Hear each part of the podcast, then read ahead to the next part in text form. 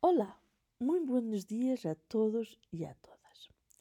En el cuadro del evento organizado por la Academia de Corrientes Clásicas Económicas, he decidido trabajar con ustedes un tema que intitulei Covid, Economia e Sociedade, um inquietante 2022. A medida que se acerca el fin de año, ya comienza el juego de intentar predecir, y no solo, no soy la única que lo valgo, lo que ocurrirá en los próximos dos meses, o sea, en el año en que vamos a entrar. Sin embargo, cuando se trata del 2022 y más allá, no estoy segura de si merece la pena siquiera intentarlo. No tengo recuerdos, les digo directamente, de alguna vez en que haya habido tantas interrogantes abiertas sobre tantos asuntos económicos clave como al final de este año 2021 de la era de la COVID-19.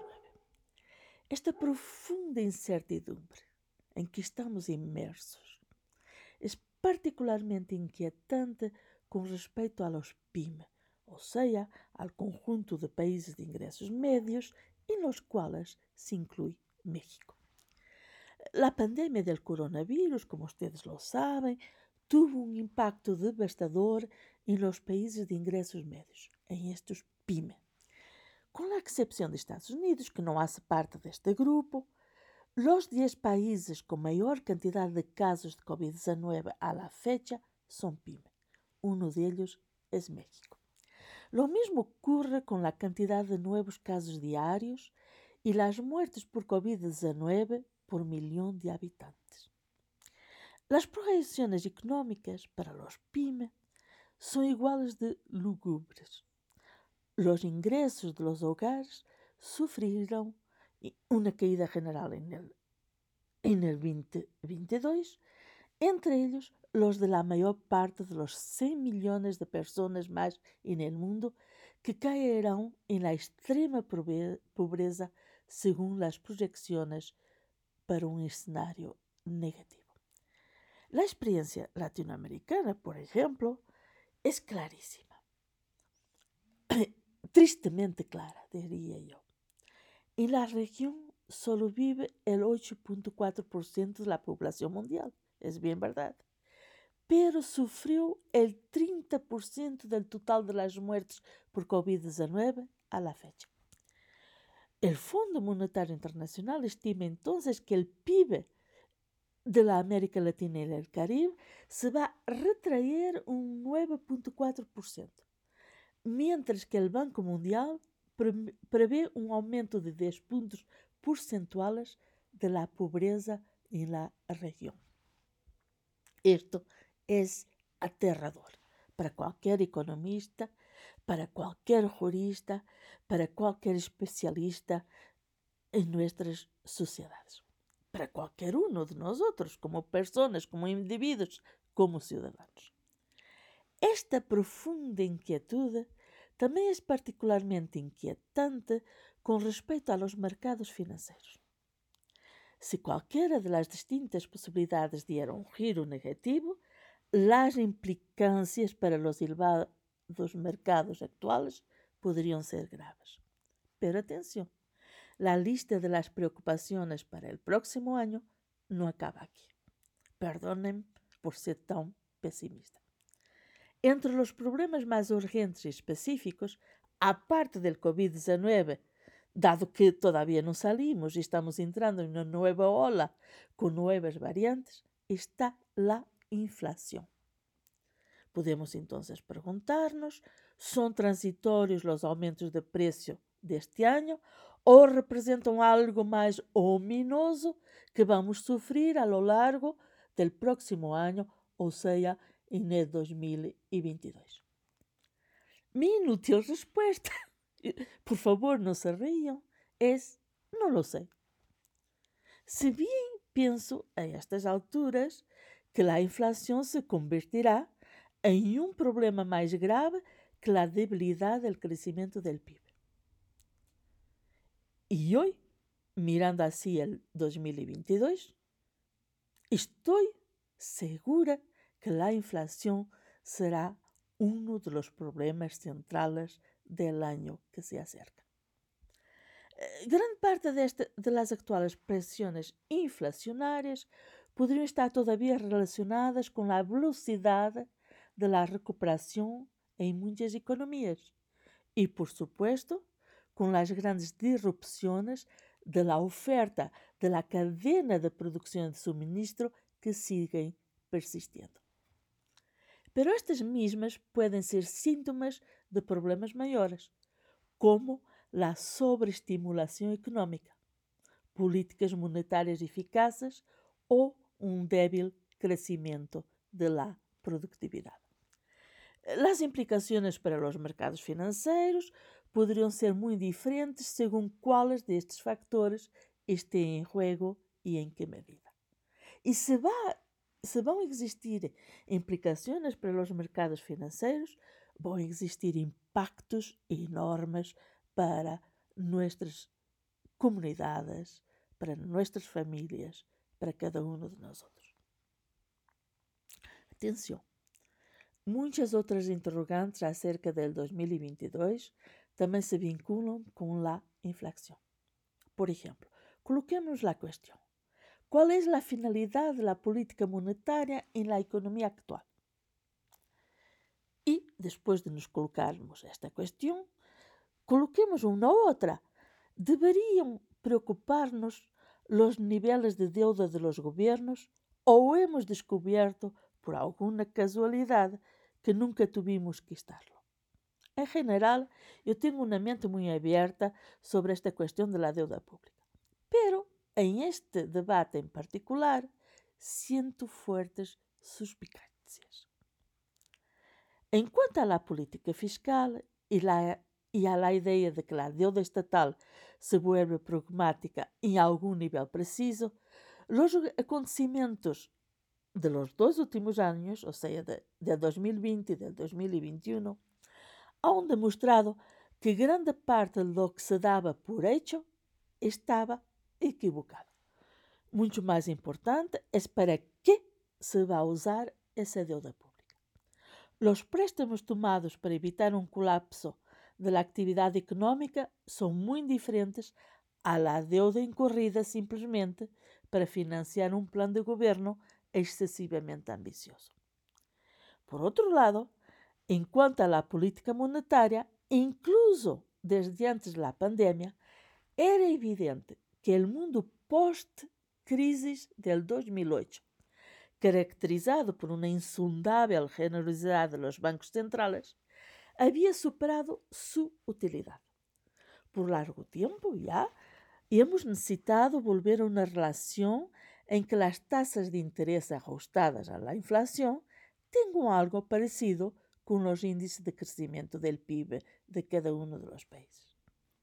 Si bien pueden inventarse excusas para una breve suspensión a fin de manejar una crisis de amplias, de grandes dimensões, como é esta pandemia del Covid-19, parece, atenção, fora de lugar, a persistência de políticas monetárias excessivamente laxas.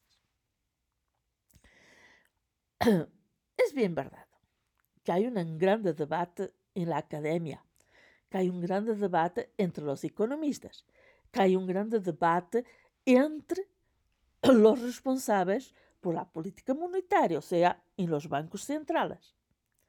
Pero, mientras discuten los acólitos de Milton Friedman, estas políticas pueden incluso ser responsáveis del reciente aumento de la inflación.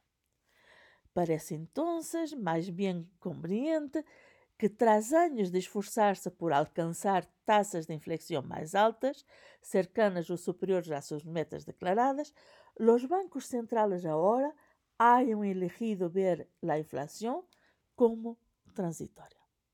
De hecho, los bancos centrales, y el Banco Central de México no es una excepción, no tienen una mejor idea que usted o que yo acerca de cuánto durará la inflación. Pero atención, incluso si acaba siendo transitoria, como nos dicen, como queremos acreditar, cada vez custará mais justificar uma política monetária, entre comillas, generosa. Depois de todo, com a criação de condições financeiras laxas, os bancos centrais contribuem a las crecientes sospechas de que os frutos do capitalismo moderno são principalmente para os poucos privilegiados que possuem activos e que uma grande maioria de todos nós outros queda em la margem de estos benefícios. Pero isto não são todas as inquietudes que temos em este ano, em este final de ano de incertidumbre, em esta perspectiva extraordinariamente pessimista del 2022 que nos espera. Acechando silenciosamente sobre estes problemas está a pergunta central do crescimento da produtividade. E esta pergunta central do crescimento da produtividade, que ha sido desalentador durante vários anos em la maior parte das economias avançadas. Assim que nos temos que colocar a questão. ¿Impulsarão os cambios e inovações causados por la pandemia el tão esperado retorno de aumentos sólidos, visíveis de la produtividade? Bueno, aqui não estou tão pessimista. una parte de mí es optimista al respecto, por lo que no veo la necesidad de tanto estímulo monetario. Pero, dadas las constantes decepciones de la última década, no puedo confiarme por entero. Como siempre, las autoridades proclaman sus intenciones de tomar más medidas para estimular la productividad y, como siempre, nos cabe esperar que ahora sean más serias que no passado.